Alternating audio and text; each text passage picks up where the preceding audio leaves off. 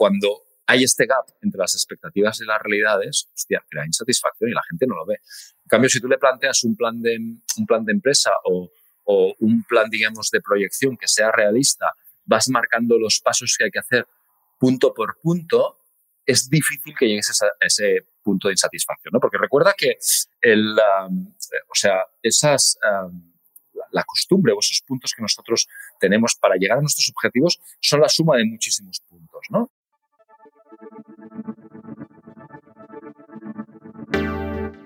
Bienvenido a Hablemos de, un podcast semanal para los agentes inmobiliarios que no se quedan con las guías clásicas y buscan refrescar esta apasionante profesión con nuevas perspectivas, ideas y tendencias. Soy Rocío González Gasque, manager formadora y coach inmobiliario. Quédate y aprende junto a líderes y expertos de los bienes raíces cómo vender más y mejor, pero sobre todo disfrutar de tu profesión. Buenas noches a todos. Mi nombre es Rocío González, soy manager de Remax 2 y soy instructora sin CRS. Y hoy tengo el gustazo, perdón, pero es que me hizo antes de empezar. Tengo el gusto de presentarles a Francesc Quintana, que es CEO, director general de Vivendex. ya os contará si eso después sus, sus frases. y hoy vamos a hablar de cómo permanecer motivados en la venta inmobiliaria. Madre mía, Frances, como yo, tiene muchísima experiencia en, tener agentes, de hecho, tiene muchas oficinas y yo creo que tiene gran experiencia en este sentido, con lo cual yo creo que vamos a aprender un montón. ¿Cómo estás, Frances? Muy bien. Buenas tardes desde Barcelona, buenas noches desde Valencia. en Valencia del Norte. Ya Resto del mundo también, saludaros, que creo que tienes muchos seguidores en la zona de LATAM. Bueno, a ver, te viene por origen. Claro, pero no me siguen más en México, ¿qué crees? O sea, que tengo que ver ahí qué tengo que hacer, pero no me ve mucha gente de, de Perú, de, de Costa Rica, etcétera, pero de México pocos, o sea que hay que darles caña para que me vean. La vida es así. Rocío, es... hacer bolos en tu tierra. eso, eso tenemos que hacer. Bueno, vamos a empezar con la entrevista porque yo creo que tenemos mucho que aprender de ti. Venga. Cuéntanos un poco, ¿cómo empieza tu historia en el sector inmobiliario? Mira, mi historia empieza en el año... Mira, yo te diría que mi historia real empieza en el año 96 que empecé a estudiar una carrera que hacían aquí en Barcelona que se llama Graduado en Estudios Inmobiliarios de la Construcción, que venía a ser una especie de mix entre derecho y empresariales, pero enfocado al sector inmobiliario. Y en un curso que nos propuso uno de los profesores en la Asociación de, de promotores de aquí de Barcelona, conocí al que es actualmente mi socio, a, Manuel Roger, que creo que lo conoces, que es un personaje, un tío divertidísimo, y llevamos eh, veintitantos años de, de, pareja profesional. Pero en mi casa eh, tenía una pequeña constructora, o sea que cuando yo iba de viaje con mis padres, mi padre me decía, mira esta casa que bien construida, has visto qué sólida y esto y tal y cual. Entonces, otros se fijaban en las obras de arte y yo me fijaba en las casas.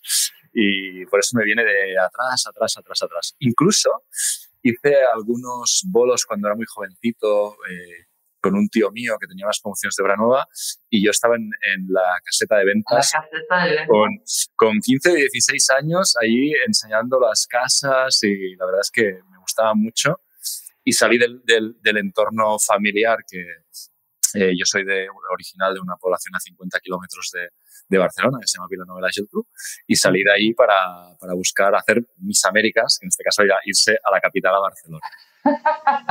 a libertad la libertad, la madurez. Oye, qué chulo. Y entonces empiezas con tu socio y abres la primera oficina. Actualmente, no, no, no, no, no, O sea, yo en aquel momento eh, que estaba estudiando la carrera, él estaba con otro socio en, en, una inmobiliaria que estaban fundamentalmente enfocados en un nicho muy concreto, que era el colectivo médico, y estuvimos 10 años, que cogimos todo el boom, o sea, cogemos desde el 96 hasta el 2006.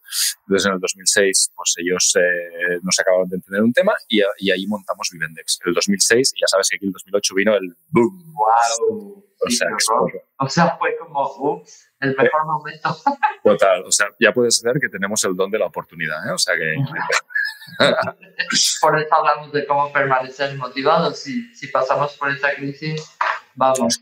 mira, para, para, que veas un poquito cómo, cómo funcionaba el tema, nosotros abrimos Vivendex, éramos eh, seis personas, hicimos un poco selección y, y, se fueron con nosotros de la otra empresa los que nosotros queríamos, les propusimos que viniesen. Estamos en un local que todavía estamos, ahora tenemos más, pero eran 270 metros cuadrados y hubo un momento en que éramos cuatro personas. O sea, esto parecía 2008, 9, 10, un desierto de, de, de tristeza, etcétera. Y ahí, hablando de, de motivación y ya enganchando con los temas, eh, un día eh, José Manuel Borjas, que lo conoces de INCAT, me habló, yo estoy haciendo unos cursos americanos de unos tíos que se llaman CRS. Y pensé, este qué coño me está contando, ¿no? Eh, me fui a Madrid eh, con un curso que hacía, eh, que montó Fernando García Reviti, de un tío americano de estos de bigote de 60 años que venía a contarte temas de productividad y salí de aquello en plan, yo, yo era, yo súper macho alfa, lo sé todo y tal, y dijo, coño, este tío, esto, esto igual tiene razón, esto, esto igual tiene razón, ¿no? Y empezando a darle vueltas a lo que había contado el tío aquel, saliendo un poco del escepticismo y viendo que se podían hacer cosas distintas, que había gente que, hacía cosas distintas, entonces me hablaban de la primera MLS aquí en Barcelona, entonces fui al Congreso de Calafell con Sergi Berja y vino enlazar el cambiar de, de esa fase negativa, o sea, esa fase de que todo es un asco y que todo no funciona y que todo es un desastre, a decir, oye, pues se puede hacer cosas distintas, hay gente que le va bien, hay, gente que mejora, hay gente que aprende, hay mucha gente compartiendo conocimiento, eh, sobre todo gracias a Internet. Eran los inicios de Facebook, 2008, 2010. Eh, claro, ahora 12 años después, ahora casi vemos a Facebook y pensamos, bueno, vaya rollo esto, ¿no? Pues, pues Pero entonces fue la forma de comunicarnos entre todos, ¿no? De conocernos, de estar como más cerca, toda la tribu, ¿no? Que le llamaban. Exacto, yo creo que, yo creo que aquella fue el origen un poco de, la tribu, de, gente que tenía ganas de hacer las cosas distintas, eh, gente que tenía ganas de compartir conocimientos y pues nos juntábamos en los emocionates y en los eventos varios para, para, compartir conocimientos y a partir de ahí creciendo. ¿no? Entonces, yo creo que ese fue el cambio de chip, de, de crisis, eh, de depresión, digamos, de mercado, etcétera, etcétera, decir, oye, pues podemos hacer cosas salimos, eh, empezamos a trabajar con todo lo que eran activos de, de, banco en su momento, que era lo único que se vendía, y a partir de ahí construimos, ¿no? Construimos hasta llegar a, a ocho oficinas que teníamos hasta hace un mes, cerramos una. O sea, estamos ahora en una fase de eh, vamos a ver dónde somos más rentables, vamos a ver dónde somos más, eh, donde tenemos la estructura más optimizada, foco, foco, foco en, en cuenta de resultados. Entonces ahora lo que queremos es crecer, más o menos somos unos 80, contando todo el grupo de Vivendex. eh, queremos crecer, que, eh, estamos buscando herramientas, estamos buscando cambios en toda la parte de propuesta de valor para podernos diferenciar de los otros players, para coger eh, cuota de mercado, pero que no vendrá en un futuro inmediato por abrir oficinas. Todo lo contrario, estamos valorando si decir, oye, ¿nos interesa en Barcelona tener dos o nos interesa tener un market grande? grande bueno, viendo un poco cómo construimos esto. Entonces, una lectura que sacas de aquí es que el mercado es súper dinámico, te estoy pegando la chapa y eso que eres tú la entrevistadora. No, no, no, me encanta. O sea, que igual yo no tengo que hablar en las entrevistas, o sea, que está súper bien. Cuenta, cuenta, cuenta. Exacto, o sea, el mercado es súper dinámico, cambia muy rápido, pasan cosas nuevas que te las puedes mirar como que todo es una amenaza o que te las puedes mirar como una oportunidad de decir, y yo de esto que puedo aprender, ¿no? Como por ejemplo fue la amenaza de las PropTech, ¿no? Que venían aquí a, a hacer una propuesta súper low cost de no cobramos comisiones, al final ellos cobran una comisión, aunque sea una comisión fija, y decir, oye, y de lo que hacen esta gente, ¿yo qué puedo aprender, no? Porque hay clientes que les contratarán únicamente por precio, pero hay clientes que se contratarán por otras cosas aparte del precio. Entonces, de todas estas cosas, yo voy a analizarlo y voy a decir, oye, ¿qué es lo que puedo incorporar a mi cadena de valor inmobiliaria, que son muchos puntos, porque cuando tú te lo miras, eh, los inmobiliarios hacemos un mogollón de cosas, ¿no? O sea, desde prospectar, captar, eh, fidelizar a nuestro equipo, fidelizar a nuestros clientes, pedir los referidos, poner en comercialización, anuncios, fotos, el seguimiento, eh, luego tienes al cliente, las visitas, preparar que la firma, que todo vaya bien, que las armas, que la reserva, que la escritura, que la documentación. Cuando tú te lo miras, todo eso, todo eso es tu cadena de valor, ¿no? Entonces, en esa cadena de valor hay muchos puntos en que el cliente no está satisfecho y hay muchos puntos en que todas las inmobiliarias somos iguales. Entonces, cuando tú miras, es decir, ¿en qué me puedo diferenciar yo? ¿Qué puedo mejorar? ¿Qué quiere, qué tiene percepción mejor para mi cliente y que quizás yo no le doy importancia, como una cosa tan simple como la comunicación, ¿no? Vienen muchos informes de los portales que dicen, es que no comunicamos bien. Bueno, pues igual ahí podemos tener un punto de mejora. ¿Y cómo podemos mejorar? ¿Y qué podemos hacer? Entonces, estamos continuamente dándole vueltas, dando vueltas a, toda pastilla para ver qué podemos hacer para mejorar la satisfacción de nuestros clientes, que es, es muy curioso. centro. Ayer, ayer justo estaba escuchando un informe y hablaba de eso, de que la gente se queja más, sobre todo en la comunicación y la falta de información. O sea, ese es como que el gap donde, ¿qué está pasando con mi casa? ¿Qué está pasando con el proceso? ¿Qué tengo que hacer? ¿Qué tengo que llevar? Etcétera. Exacto. Oye, eh, empezar un proyecto siempre es como algo que nos llena de ilusión y queremos tirar para adelante, ¿no? Oye, vamos a abrir esto, vamos a abrir el otro. Pero para muchos agentes, me imagino que pasará también con los tuyos, eh, de repente se desvanece esa ilusión. De repente el tedio de empezar, sobre todo la gente que comienza y tal, la gente que está tal, encuentra de repente se desmotiva, de repente el chip se le agota. ¿Qué deberíamos hacer para que esto no fuera así o por qué crees que, suceda? Eh, eh, mira, yo pienso que en global, y ya no hablando solo del sector inmobiliario, sino que en global, eh, tu, tu, índice de, de satisfacción está en el gap que hay entre tus expectativas y lo que realmente consigues. ¿vale? O sea, si tú dices, no, eh, es que yo quiero hacer eh, cuatro captaciones, cinco captaciones al mes y al año quiero facturar eh, 150.000 euros, por, poner una cifra. ¿eh? Claro, si tú estás, si tú estás facturando, estás haciendo tres y estás facturando 120.000, si estás relativamente cerca, tu índice de, índice de satisfacción será alto, será bueno. Si estás por encima, evidentemente lo será mucho más, ¿no? Y ahí creo que tenemos eh, mucha responsabilidad eh, los brokers, ¿no? Los brokers o los gerentes, ¿no?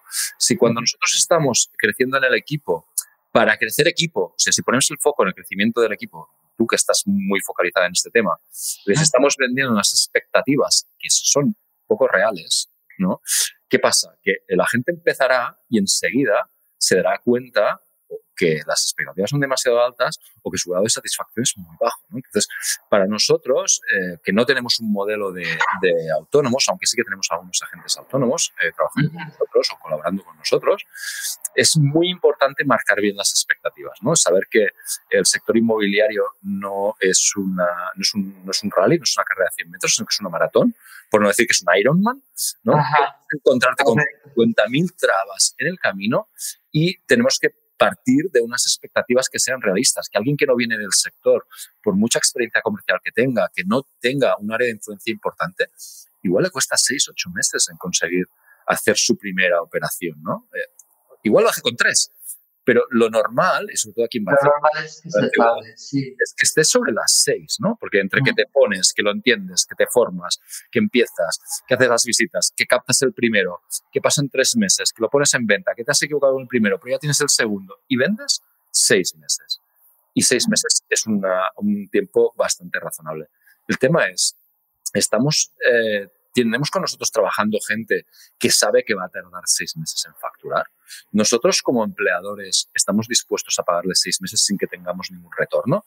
Claro, cuando hay este gap entre las expectativas y las realidades, hostia, crea insatisfacción y la gente no lo ve. En cambio, si tú le planteas un plan de, un plan de empresa o, o un plan, digamos, de proyección que sea realista, vas marcando los pasos que hay que hacer punto por punto, es difícil que llegues a ese punto de insatisfacción, ¿no? Porque recuerda que el, o sea, esas, la, costumbre o esos puntos que nosotros tenemos para llegar a nuestros objetivos son la suma de muchísimos puntos, ¿no? Entonces, el solo ve el objetivo que es facturar. Entonces, para facturar hay que ir al notario. Entonces, para ir al notario, primero tienes que hacer muchas fases.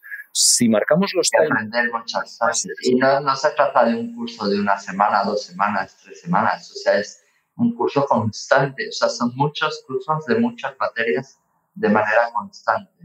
Continuamente, continuamente. Entonces, yo creo que si, si somos realistas a la hora de eh, explicar a la gente que va a empezar a trabajar con nosotros que esto es un Ironman, que es complicado, que necesitas muchas aptitudes y que lo puedes conseguir, pero que para conseguir necesitas entrenar un mogollón y hacer muchas pruebas fallidas hasta, hasta llegar a ese punto, ah, vamos a conseguir menos insatisfacción. A partir de ahí tienes otro punto, que es decir, bueno, muy bien, tenemos agentes que los tenemos en rentabilidad y que nos están funcionando bien. ¿Y cómo mantenemos eso que Tony Robbins dice de estar en estado pico? ¿no? Es, ese punto de estoy caliente y estoy on fire y lo quiero seguir. Uf, eso eh, todavía es más complicado porque gente que tenga éxito igual valora otras opciones en el mercado las hay. Gente que no tenga éxito valora otras opciones, como estar colaborando como autónomo o estar en nómina, etcétera, etcétera. Y siempre dependerá un poco de, ese plan de negocio y ese plan continuado de, de team building por un lado y de formación individual por otro lado para hacer que mejore, mejore, mejore, mejore las aptitudes de la gente.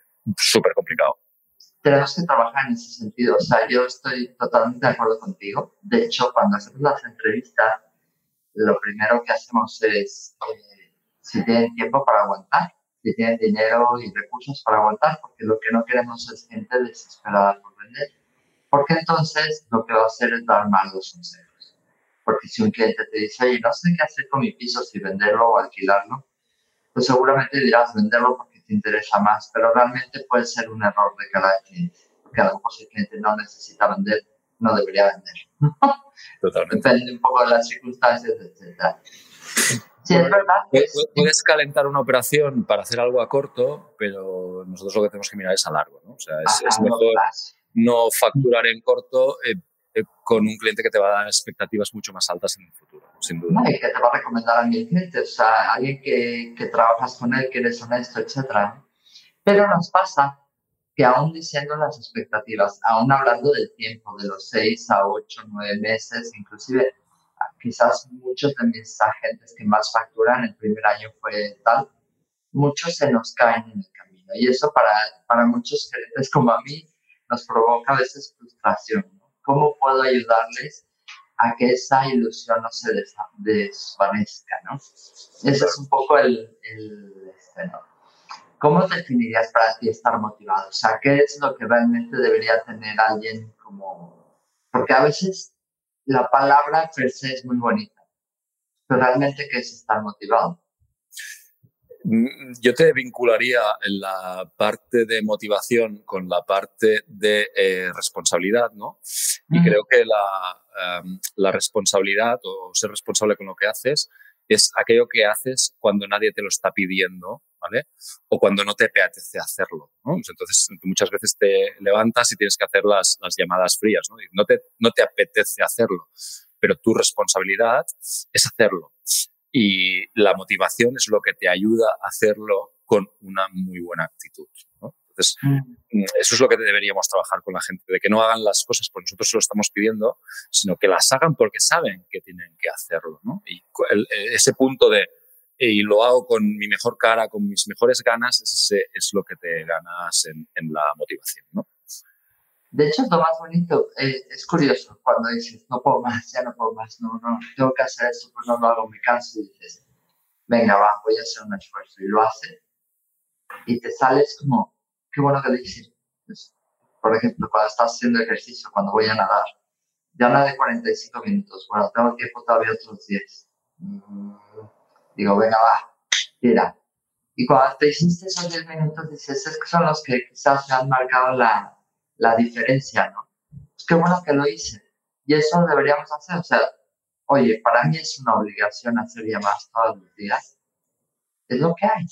Y si no las hago, es algo que me va a pesar horrible, porque entonces estará todo el tiempo mi cerebro diciendo, tenías que haber hecho las llamadas.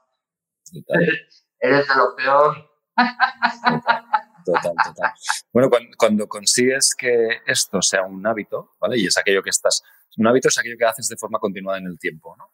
Eh, Allí es cuando das el salto, y das el salto de calidad y das el salto de valor. Es lo que tenemos que conseguir, ¿no? que muchas cosas de las que hacemos en nuestro día a día no sean un requerimiento de, nuestro jefe, sino que sean un hábito saludable para nosotros. ¿no? Pero como ir al gimnasio, comer bien, hacer nuestras llamadas de captación, hacer nuestro seguimiento de clientes, etcétera, etcétera. Todo esto es lo interesante. Oye, déjame saludar aquí a, la gente que está súper conectada. Mira, mi Super Freddy está por aquí. de Monse Freddy, que los entrevistamos la semana pasada. Está Silvina Allende de Argentina. Está Víctor Figueroa también conectado. Muchísimas gracias. Esto me encanta porque hacer... Ah, una cosa que les quería decir a la gente que está conectada en LinkedIn, no me aparecen los comentarios de la gente de LinkedIn. Me sabe fatal no poderles contestar, con lo cual, si están en LinkedIn, nos pueden escribir a, la, a través de Facebook o YouTube o lo que sea, porque es que no me aparecen. Mira, Cristina está por aquí. Saludos, Cristina La Torre. Tienen muchos fans, eh, mi querido francés. Bueno, ¿qué puede hacer alguien, por ejemplo, un agente inmobiliario que ya está en pieza y a lo mejor tiene sus hábitos, pero tiene esos días que como que no le acaban de salir las cosas? ¿Qué consejo le darías? Imagínate que te digo, oye, francés, estoy intentando hacer esto, pero no llego. Esto, esto es un clásico ¿eh? de, de, gente que trabaja pero no, no lo consigue. Nuestro trabajo es, sumamente complicado, ¿no? ¿no? Depende de muchos factores, ¿no? Y tenemos muchísimos más nos que síes, ¿no? Eh, y los noes castigan, ¿no? O sea, cuando tú, tú estás haciendo llamadas de captación y llevas 4, 5, 7, 8, 15, 20, todos son nos, nos, nos, nos, probablemente detrás de, de los nos acabará habiendo un sí, pero llegas hasta la 20 o, o, te, o te, deshinchas antes, ¿no? Entonces, eh, lo que hay que tener es un, un, poco de perspectiva, ¿no? ¿no? No mirarlo a corto plazo, hoy puede ser que no te salga.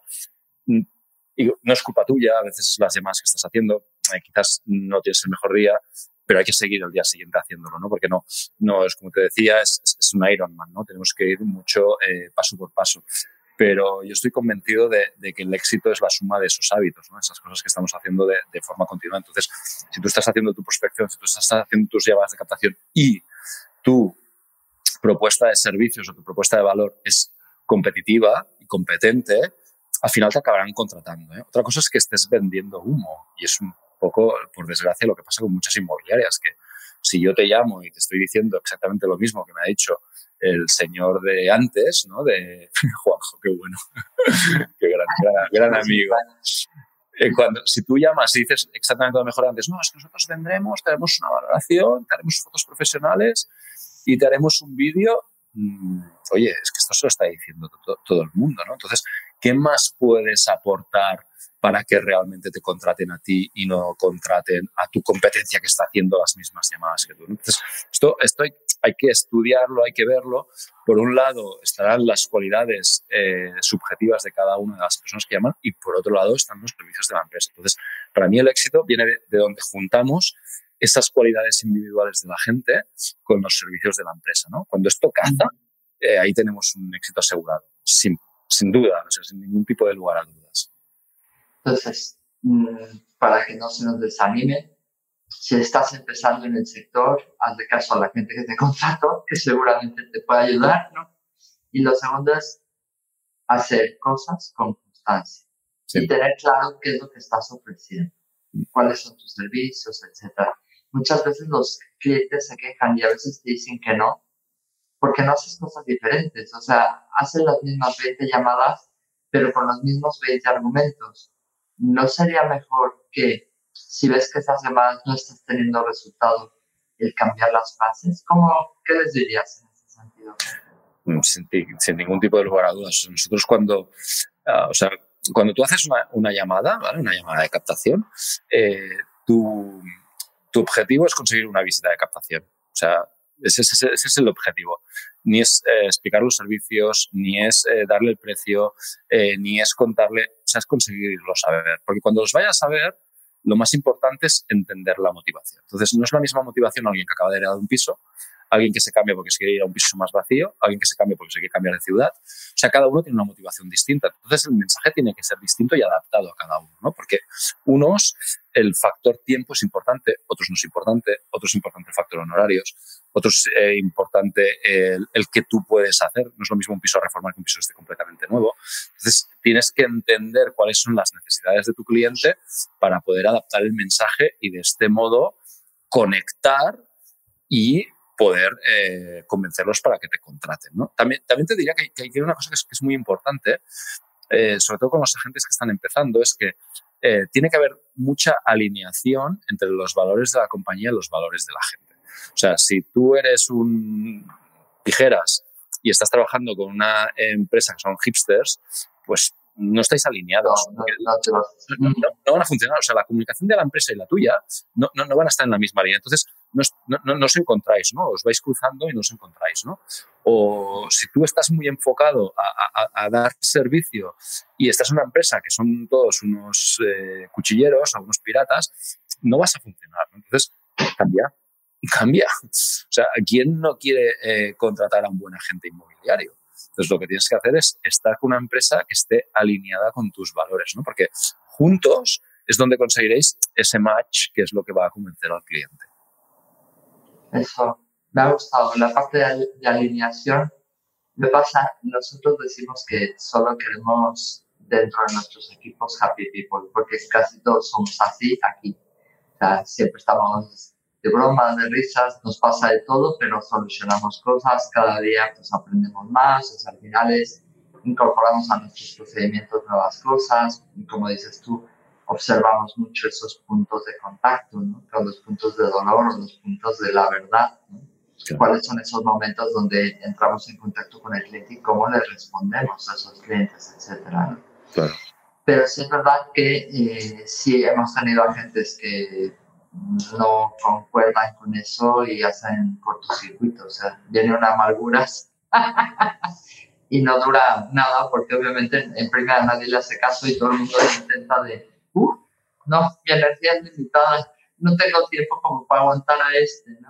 Y mejor que no te dure, porque en el momento en que tú entras a una persona tóxica en tu equipo, eh, corres el riesgo de que te acabe dinamitando un equipo que tienes montado. Entonces, eh, sin duda es, es, muy importante las entrevistas de, de reclutamiento o, digamos, de, de, trabajo, el onboarding, ¿no? Es que, se hace con esta gente cuando viene a trabajar contigo, cómo tú le transmites los valores de la empresa, el trabajo que tienen que hacer, etcétera, etcétera.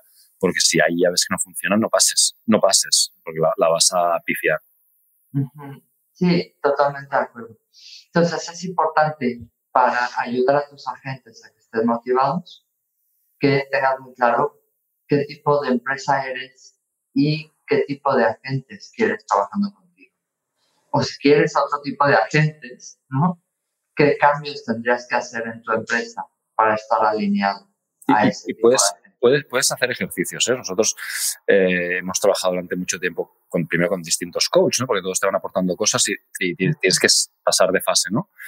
y hay muchos ejercicios grupales, muchos trabajos que están, lo que hacen es buscar alinear eh, valores, ¿no? De decir, oye, mm, vamos a hacer cosas que salgan una serie de brainstormings para buscar cuáles son los valores de la compañía y dónde la gente está alineada. Igual que eh, nosotros tenemos un programa de formación continua que se llama Vendex Avanza, eh, que lo que buscábamos era determinar cuáles eran los, los skills, ¿no? las características importantes de cada puesto de trabajo para ver eh, dónde se encontraban las personas en esos puestos e intentar hacer un plan de mejora. ¿no? Es decir, pues oye, pues, nosotros quizás no lo entendemos, pero las coordinadoras, que en mi caso la mayoría son, son mujeres, pues soportan mucha presión, ¿no? Pues son muchos agentes hablándole a la vez y publica el mío primero y oye, este no sé qué, este no sé qué. Hostias.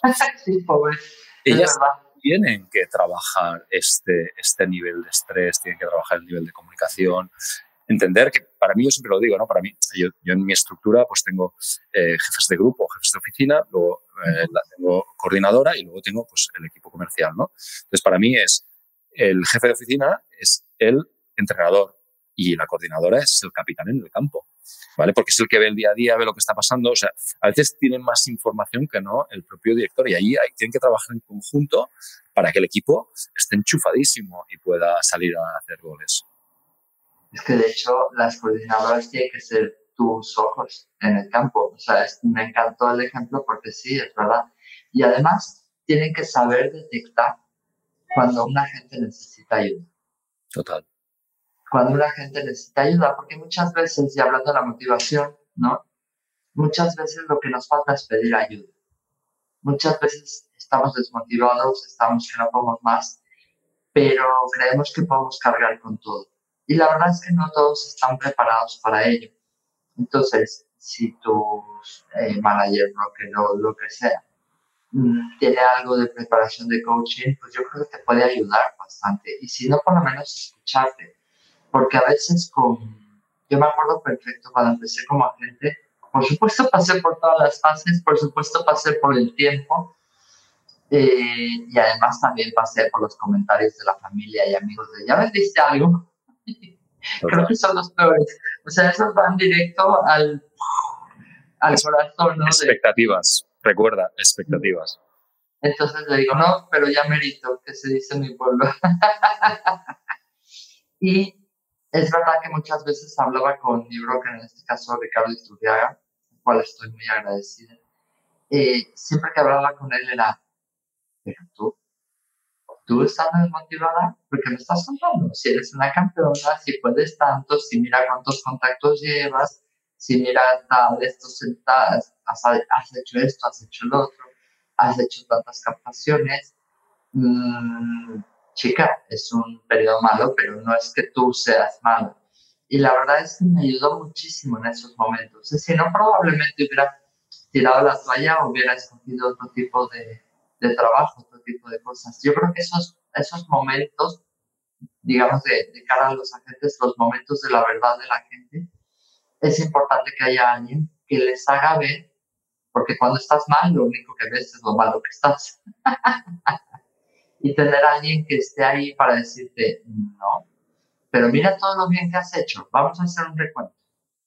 Total. Si es verdad, obviamente, si no, pues entonces hay que replantearse, bueno, pero realmente quieres estar aquí porque si no estás cumpliendo con tus propios objetivos, ¿cómo quieres que lleguen los clientes? Por obra gracias al Espíritu Santo, el problema es que todo el mundo le reza, entonces tiene muy limitado el campo de acción. Total, total. Bueno, por eso la, la, parte importante ¿no? en estructuras un poco como la vuestra, que eh, es, es, un broker con muchos agentes debajo, el broker está enfocado a dar servicios o ayudar a las personas. ¿no? Entonces, bueno, si que tiene que saber de inmobiliaria, bueno, pues quizás no es lo fundamental que sepa inmobiliaria. De tanto hablar con agentes, aprender aprenderá, pero lo importante es saber cómo ayudar a la gente, cómo entender a la gente, cómo escuchar a la gente, cómo buscar ese mensaje positivo, constructivo, de mejora continua, ¿no? Es lo que tenemos que hacer, ¿no?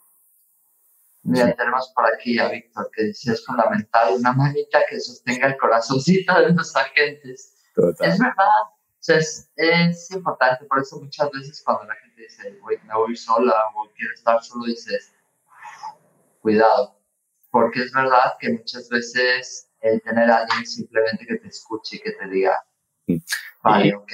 Y, yo creo que tienes, eh, tenemos que jugar un poquito con las dos manos, ¿no? O sea, por una te tienes que, como decía Víctor, ¿no? O sea, sostener el corazón, pero por la otra tienes que estar empujando porque los agentes eh, muchas veces tienen tendencia a despistarse y no hacer lo que tienen que hacer. O sea, que se creen mm. que mucha gente viene y dice, ah, pues esto de movilidad es fantástico, todo el día enseñando pisos maravillosos y en el bar haciendo llamadas. Va a ser que no. O sea, es duro, hay que hacer un montón de trabajo. Este trabajo hay que hacerlo de forma ordenada. Vamos muchísimo más cada vez. Tecnología, más datos, CRM, ostras, eh, para poder hacer em, luego un tracking correcto de por qué estás funcionando o no estás funcionando, te va muy bien hacer esos embudos. Es decir, oye, es que tú necesitas hacer tantas visitas de captación eh, para conseguir captaciones. Y necesitas tanto producto para luego poderlo vender. Y, esto lo va subiendo, ¿no? O sea, son ventas, visitas de captación, presentaciones de servicios eh, y al final tienes las llamadas de captación y levantar prospectos, ¿no? No, no, no es nada personalizado. ¿Cuáles serían esos ratios para que la gente entienda? Por ejemplo, de cada cuántas llamadas dijimos, puedes ser hasta 20 para entender una entrevista. Es que cambia muchísimo, porque aquí nos, te Claro, te cambia muchísimo por zona, te cambia muchísimo por tipología de producto. O sea, nosotros tenemos agentes que nos están facturando prácticamente 200.000 euros y están haciendo nueve operaciones al año. Bueno, pues claro, si tú estás haciendo, si tú haces, hacer un ratio fácil, 10 operaciones de 20.000, 200.000, no tiene más. Y dices, no, pues que eso no es ni un piso al mes, ya. Pero claro, depende del valor de tu factura. no es lo mismo vender pisos de un millón de euros. pisos de 60.000 pues tienes que espabilar. Exacto, o sea, para facturar 200.000, pues tienes que vender un mogollón de, de, pisos, ¿no? ¿Es viable o no es viable? Ahí es lo que tendrás que ver tú, ¿no? De si realmente tus números salen. Ojalá tuviésemos todos los agentes que te facturan 200.000, ¿no? Pero igual la media está entre 80 y 100.000, ¿no? Nosotros a partir de 80.000 es cuando creemos que un agente eh, empieza a ser rentable y empieza a trabajar bien, a partir de 80 para arriba. ¿Cuánto tiempo lleva? En general? ¿Como unos dos años? ¿Llegar ahí?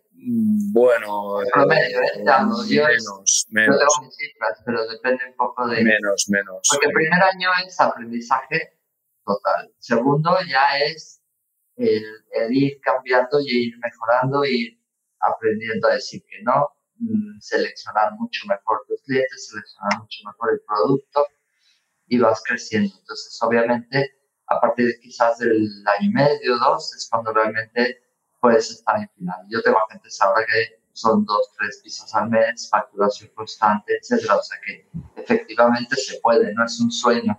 Señores, como eh, que se oiga, ¿no? Que esto no es un sueño, que es, que es una realidad, pero hay que hacer las cosas que tenemos que hacer. Y, no, y, no, y no es para todos. ¿eh? O sea, el índice de, de fracaso es, es, existe y existirá y es que no, no, lo podrás evitar, ¿no? que tendrás una serie de agentes que te van a, empezar y que no lo, no lo, van a conseguir. O sea, esa travesía del desierto ¿no? que a veces describe Nero D'Angelo, pues no, no, no, la evitas. Y aunque hagas un cambio, a veces hay gente, esta mañana a mí me pasaba con una gente que había hecho un cambio de, de zona y quería trabajar en una zona más elevada con inmuebles de más coste. es que me está costando mucho más. Chico, es que, te creías que ibas a cambiar de zona y ahora como ya tenías la experiencia, ahí vas a llegar y, y vas a ver el. ¿Y tú qué te creías? El rey de todo el mundo. Pues sí, sí, pues te llevas un pedazo de, de cubo de agua fría total, ¿no? Eso yo creo, Frances, no sé si te pasa, me imagino que no, pero sí nos ha llegado a pasar que la gente, y hablando con gente en cursos, que de repente dicen, no sé yo, es la zona. Entonces empiezan a buscar, eh, pues no, eh, me voy a ir hasta, no sé, estaba en un curso, hablaba un chico que era del País Vasco y hablaba casi casi de, voy ir a captar a Cambrils, ¿no? Y era así como de, ¿perdona? o sea, ¿y por qué ahí sí y ahí no, no? Bueno, pero es que es, es, una, es una salida muy fácil, ¿no? Buscar, buscar excusas, ¿no? No, es que aquí no se firman exclusivas. No, es que aquí eh, la gente no quiere trabajar con agencias. No, es que aquí no se puede cobrar el 5%. No, es que aquí, no es que aquí, no es que aquí, no es que aquí. Bueno, pues oye, no, no, eh, eh, al final acabas siendo tú el que estás en el sitio equivocado. Sin duda, cada zona y, y el, el el sector inmobiliario es, es, local, local, local, local. O sea, yo puedo ser muy bueno, o yo te cojo a mi mejor agente en Barcelona y te lo llevo a Valencia porque se traslada, empieza de cero. Igual no, no lo consigue, no, no consigue entrar en rentabilidad con la, con la, con la línea que tú lo haces. Y hay gentes que sí, agentes que conseguirán replicar el modelo, pero tardarán. O sea, no es, no cosa ni de un día, ni de un mes, hay que tardar hasta ponerse, conocer bien la zona, eh, cuáles cuál, las diferencias. Es que cuando hablamos de que el sector inmobiliario es local, local, local, eh, es que diferencias de precio de una acera a la de enfrente, eh, aquí en Barcelona las tenemos. Es decir, no es que esta acera de aquí es buena y esta es mala. Oye, pero, a ver, si es la misma calle, ya, pues que esta es la que está mirando a Sol, fíjate que aquí todos los edificios son edificios clásicos bonitos, en cambio esto se hizo no sé cuándo, son malos, ¿no? Ah, ostras, no, si tú no lo sabes, eh, coges, haces una valoración de estas gratuitas de Internet y dices, no, no, el de aquí y el de aquí ya valen lo mismo. Pues va a ser que no te vas a pegar una leche de narices. Claro.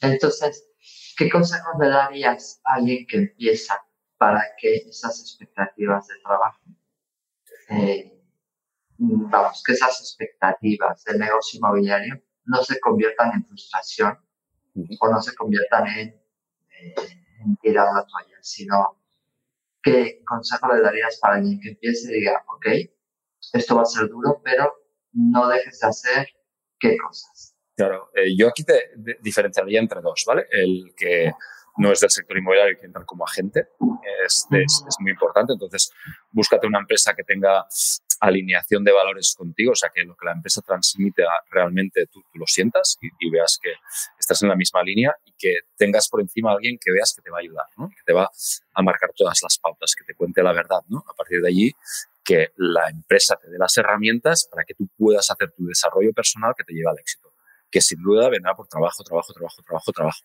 Pero si hay alineación, hay buenos servicios de la compañía y alguien que te está mentorizando, vas a llegar y vas a llegar antes, ¿eh? te lo dicen todos. ¿eh? O sea, la manera eh, de llegar, puedes hacer 50.000 curvas, pues si tienes un mentor que te está marcando los pasos, tendrás que subir los escalones, pero podrás los subiendo de manera ordenada. Y este sería un punto. Por otro lado está el que quiere montarse una oficina inmobiliaria. Y eso es otra fiesta totalmente distinta, ¿no? Porque es aquello que dejas de trabajar ocho horas para otro para trabajar 24 horas para ti. Y ahí tienes... O 25. Yo soy yo pesadillas.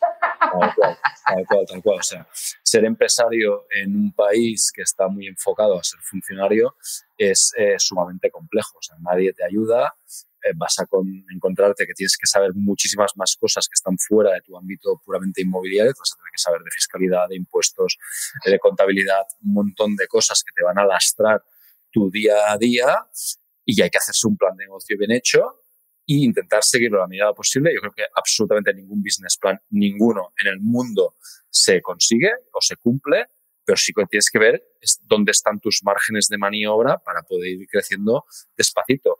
Pero eh, probablemente el business plan que tú te hagas eh, la vas a cagar y vas a ingresar menos y vas a gastar más. O sea que eh, mejor que tengas ahí un buen colchón para que te ayude a superar esos malos momentos que sin duda los vas a tener. Mm, es curioso. Acabas de decir una cosa que justo estamos en final de trimestre, cuando se está grabando esto, acabamos de pagar la renta y ahora tenemos que pagar el IVA del trimestre. No, me, no, me hables. No me des la sensación. No me des más noticias que me sabes. de motivación, por favor, que acabo de pagar el IVA. Lo único que te diré es, si has pagado una pasta de IVA, como es mi caso, será porque has ingresado dinero. ¿No? O sea, malo es el día que te tengan que devolver. estás ahí eh, en el, en el caso del IVA. Y en la renta igual, o sea, piensa que yo vivo en Cataluña. Aquí nos pegan hostias hasta por decir buenos días, ¿no? Buen día, cinco euros. Entonces, eh, claro, cuando te estás pagando dinero en impuestos es porque estás ganando dinero. Y, eh, que pagues muchos Esa es la parte positiva, pero sí es verdad que de repente tienes que, como dices tú, saber qué gastos sí, qué gastos no, qué tengo que hacer, etc. O sea, hay mucha más información que tienes que tener, ¿no? Pero, Rocío, eh, Mira, hay dos, dos, dos, libros interesantes, te los saco aquí en el tema, que pueden ayudar y te diría tanto a empresarios como a empresarios individuales, ¿no? O sea, agentes autónomos, que, o sea, el IVA es un problema cuando tú no, es, no estabas ordenado y no tenías claro que todo el dinero que tú ingresas es para ti, sino que hay un dinero que es para Hacienda, ¿no? Eh, a mí me ayudan son libros que son divertidos, son fáciles de leer. Uno es Los secretos de la mente millonaria, ¿vale? Que es muy americano, muy chorra, pero es muy gráfico. Y eh, para el tema de los empresarios me encantó uno que se llama, eh, en inglés se llama Profit First y en, castellano que se llama El Beneficios Primero, que tiene un sistema como muy simple de separar tus en, en distintas cuentas de manera que tú siempre estás repartiendo el dinero para que el dinero que tú veas en tu cuenta sea dinero del que realmente tienes que disponer, teniendo en cuenta que tu sueldo no es dinero del que puedes disponer en la empresa, ¿vale? Que no te pasa aquello de, es que el empresario es el último que cobra.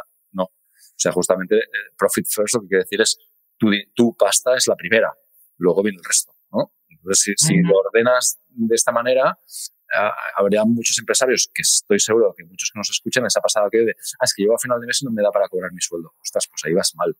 Entonces, no deberías ya tener este sueldo desde el primer momento en tu cuenta de negocios. Muy interesante. Sí es verdad que tienes que tener eh, las cuentas separadas y tener muy claro el, lo hablaba con una de mis sobrinas que también es empresaria y decía, pues yo tengo claro, tengo mi cuenta y mi cuenta del IVA, tengo mi cuenta tal, cobro y se va a la cuenta del IVA y tengo una donde me pago un sueldo. Total. Una de mis agentes igual y me da mucha risa porque digo, bueno, ¿y cuánto te pagas? Me dijo una cantidad y digo, tienes que hablar con tu jefa, ¿eh? porque con el curro que tienes te pagas poco. y es empresaria, ¿no? Eh, sí, claro, pero bueno, se paga poco, pero básicamente ahorra una barbaridad, etcétera. O sea, que tiene sus cuentas de ahorros y sus cosas. mira, una de las formaciones que trabajé yo con mi equipo, y esto hace ya un añito, y que funcionó muy bien, fue una que la hicimos a principios de año, que era de finanzas personales. Y eh, yo, para, para mí, a título particular, pues utilizo una hoja en que me hago el resumen del año, me saco un poco mis ingresos, lo que pago, etcétera, etcétera. Y ahí, pues, eh, de forma automática, me planifico el año y me voy quitando el dinero. O sea, de la cuenta automática es ingreso aquí, flash, flash, flash, flash, flash. Todo este dinero se va a las cuentas, ¿no? Y, de este modo yo sé que en esa cuenta tengo el dinero del que puedo realmente disponer y el resto, pues, es para pagar la hipoteca, para pagar eh, pues, los gastos de no sé qué, para pagar el IVA, etcétera, No solo el IVA, tienes que pagar la renta, ¿no? O sea, si tienes una renta positiva, pues en, junio te pegan un palo. Claro, si tú has ahorrado el IVA, pero el resto no, pues si te están reteniendo como autónomo el 15% y tu eh, ratio pues está sobre el 30%, es un 15% de ese dinero, como te lo hayas gastado, y lo tengas que pagar en junio, ya me dirás tú qué, qué susto te van a pegar. Pues separado. Bueno, lo puedes pagar en dos partes, no lo regañes. Pero, pero tienes que ahorrar desde el principio, porque viene de tus ingresos pasados. Sí, sí, al final es un poco la organización y también por ahí viene la parte de desmotivación, porque hay muchos agentes que empiezan, pero tienen una venta y entonces se acaba el mundo. Se hace un silencio, esto es un espacio vacío donde solo está esa venta. No hay nada más en su mente y en su zona. Pasa un mes, ¿no? O 15 días o el tiempo que sea, que solo ha estado ahí y de repente sale de esa burbuja, de esa operación, claro, ingresa esas cantidades, pero ya se quedó sin negocio porque no ha hecho ese trabajo, esos 15 días, ese mes, no ha hecho otra cosa más que estar pendiente de eso que realmente no requiere tanto tiempo. Entonces, el planificar tus gastos y el saber cuánto cuesta tu tiempo, quizás también te ayuda a valorar el qué deberías estar haciendo. El no invertir tanto tiempo en contar chorradas o en estar tal, sino realmente en estar haciendo acciones que te lleven hacia tus objetivos, ¿no? pero, pero, aquí el punto importante es nosotros lo que, lo que tú marcas es, son las típicas eh, curvas cíclicas de los agentes, que es, no tengo producto, capto, capto, capto, capto, capto tengo mucho producto, eh, solo me dedico a vender, vendo, vendo, vendo, vendo, y he ingresado, no tengo producto, capto, capto, continuamente estás. Entonces, nosotros es inevitable que haya un poco de, curvas, pero hay que intentar que sean menos, menos registradas. Entonces, si tú sabes que esto va a pasar, tú puedes de algún modo incentivar a que el equipo esté trabajando en lo que le toca. Entonces nosotros marcamos una línea de, de, KPIs mensuales en que dependiendo del estado de producto vendible que tiene cada gente, pues tiene que hacer una serie de tareas. ¿no? Entonces eh, les marcamos esas tareas que tienen que hacer para intentar evitar estos, eh, esta sierra tan marcada y que sea un poquito más eh, alineada. Mira, me ha salido sierra tu jefe, absoluto. ¿Has visto? Les marcamos a los sierras. No, no. Tenemos que evitar las sierras y los sierras. No, no, ¿qué pasa? Tampoco es eso. Oye, y me gusta, el libro me dijiste es, repítenos porfa, el de eh, El, uno es el de El beneficios primero, ¿vale? Y el otro era Los secretos de la mente millonaria. Ese yo creo que lo leí. Es un libro amarillo. Ah, de un tío americano así muy cachondo. Este tío tiene 50.000 vídeos en internet. Hay resúmenes de todo. Los puedes encontrar. Lo buscaremos, lo buscaremos. Porque si es verdad que cuando empiezas a tomar el control sobre esas cosas, dejar de vivir del crédito, dejar de tal, empezar a controlar las cosas y sobre todo, me acuerdo cuando leí el libro de, porque al final eso es algo que también tenemos que esforzarnos mucho en el sector inmobiliario, trabajar con el tema de negociación cuando leí el libro de William Novi de cómo decir que no y alcanzar el sí, cuando realmente ves lo que a ti te interesa o lo que realmente te importa es por qué tengo que dar un descuento o por qué no tengo que cobrar o por qué tengo que trabajar esto, cuando realmente valoras tu tiempo y te pones el, el valor, dices no a estas cosas y entonces peleas y luchas más, ¿no? Sí, total. Total, total. Estamos muy filosóficos, pero creo que pueden ayudar a la gente que nos está escuchando, esté convencida, ¿no? Espero. Eh, ya, hombre, claro que sí. Oye, a toda la gente que quiera contactar contigo, ¿cómo lo puede hacer? Bueno, soy, soy muy facilón eh, en, la, en, las redes. lo digo porque ya que estamos, ya que nos hacen el favor de entrevistarse, porque al final esto es para mí como una especie no son cursos porque no es formación, pero sí. Esto es información. Información, dar ideas y dar cosas a la gente que les puede ayudar en su trabajo y me, me gusta mucho ver mucha gente nos escribe y dice, wow, gracias porque gracias a que escuché a tal persona ha hecho estas cosas, etcétera. Pues Entonces, ¿cómo te encuentras en Instagram? ¿Vivendex? En Instagram tienes el Instagram corporativo. ¿Vivendex? Es, es, el de Vivendex, pero bueno, yo directamente el mío en Instagram es Frances Quintana, me encuentras en LinkedIn, me encuentras en Facebook o mi correo que es f.quintana.vivendex.com. Soy muy fácil de encontrar. Sí, yo les recomiendo mucho, tiene un blog muy bonito. el, de Vivendex. El de Vivendex, claro. Sí, nosotros apostamos mucho por el contenido y hacemos, somos bastante activos en toda la parte de marketing online. Que tú querías charlar de marketing online y yo dije, ¡ah, estoy No me ha dejado de hablar de marketing online, pero ya que estamos, conozcan, vean la plataforma que tiene montada, porque de verdad no hable. O sea, cualquier negocio que se precie, ayer hablaba con una amiga en una cena donde me decía, ella es diseñadora web y marketingiano y decía, hablé el otro día con un amigo mío. No sé si me lo contó como plan marketing publicidad, pero le salió muy bien porque me decía, hablé con unos amigos míos que tenían una tienda de cortinas en tal barrio, a punto de quebrar. Dije, venga, va, pues vamos a hacer la prueba, te hago la web y te mm, ayudo dos o tres cosas en la parte de social media. Y dice que habló con el cliente y, que fue, es, impresionante, o sea, me están llegando tantos pedidos que es que voy a empezar a tener que contratar gente cuando estaba a punto de cerrar. Yo creo que como empresario, como agente, como empresario, tenemos que ver la parte del marketing digital, tenemos que ver la parte de también como motivación, digamos, tenemos que verla como una parte necesaria en nuestra vida. O sea, es necesario que la gente nos conozca, es necesario que la gente vea qué tipo de valor podemos aportar para ellos y que nos, nos, nos busque y nos recomiende, ¿no? Sin duda. Y todo, todo, tiene, todo tiene tendencia a migrar hacia la red, ¿no? Entonces, no dejan de ser importantes nuestras relaciones personales, sin duda, pero hay muchas que están migrando a la red. Entonces, tenemos que ser muy potentes también ahí para, para poder contactar no solo con nuestros clientes, con nuestros amigos, sino también con todos aquellos que tienen una necesidad y que se la podemos resolver. O sea, ahí hay que estar. No dejar de ser atractivos, ¿ves? Eso, algunos lo llevan mejor, ¿no? El Alice Peggy Sosa de Costa Rica dice muchas gracias. Como broker me sentí identificado.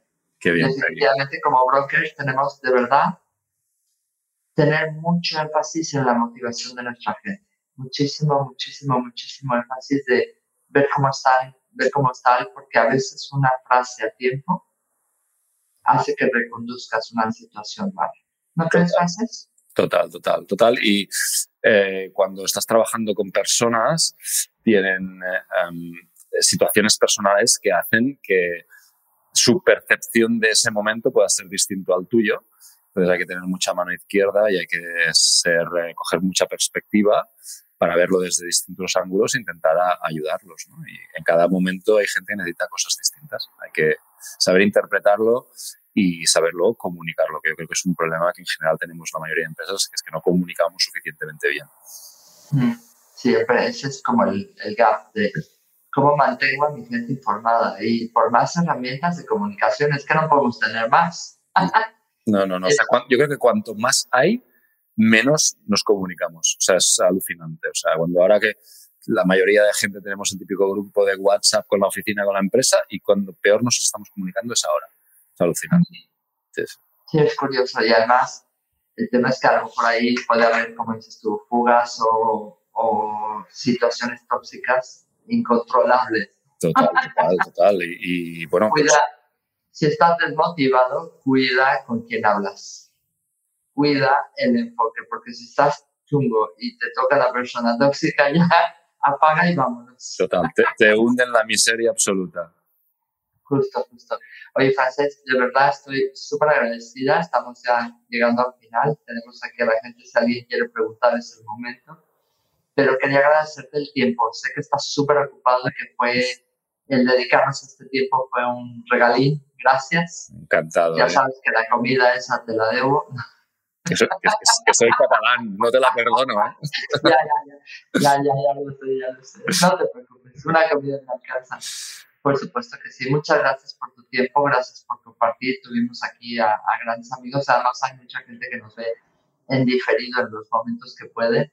Y creo que hoy se llevan unas cuantas perlitas. Genial. y yo también me voy a leer los libros de finanzas que, que yo creo que a todos nos ayudan. ¿No? Seguro que sí. Mil gracias por, por, invitarme, por estar aquí con vosotros. A todos los que se han conectado en directo, grandes amigos veo por allí, gente que no conozco, que espero que nos conectemos pronto. Y te veo el próximo embolado inmobiliario. Cuídate mucho. Gracias por todo, Frances. Gracias por pasar un rato conmigo. Si te gustó esta conversación, déjame una reseña en Apple Podcast y comparte el episodio. Si quieres comprar, vender o unirte a mi equipo, encuéntrame como Rocío Gegasque en Instagram, Facebook, YouTube y Twitter. O visita mi sitio web rociogegasque.com. Mi blog está lleno de tips prácticos sobre cómo vender, comprar y tener éxito en la industria. Nos escuchamos en el próximo episodio de Hablemos de. Si estás listo para expandir tu mente, mejorar tus prácticas drásticamente y estar a la vanguardia del mundo inmobiliario, esta es tu casa.